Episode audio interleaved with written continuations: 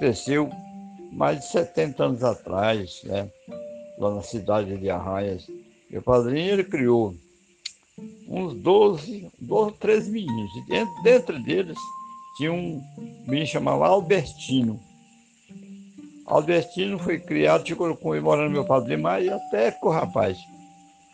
Aí ele foi embora para o sertão.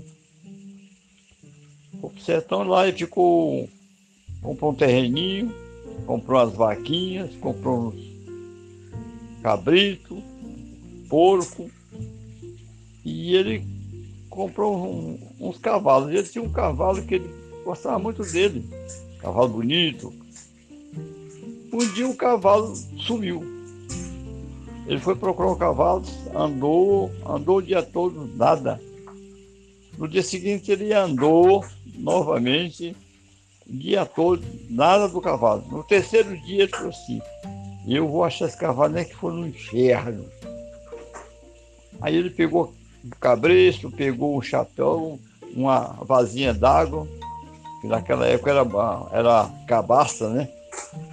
Colocou no, nas costas e se mandou tocar o cavalo. Lá para meio-dia ele já estava cansado, sol quente. Aí ele falou, vou descansar aqui um pouco nessa, debaixo dessa árvore frondosa, né? Mas a hora que o sol calmar um pouquinho, eu, eu vou achar esse cavalo. Aí ele falou, vou dar, deu uma dormidazinha debaixo do pé da árvore. E nessa Madonna ele sonhou que estava no inferno. E viu muita gente que era que viu que estava no inferno, até crianças. Deve ser anjo mal, né? Lá no inferno.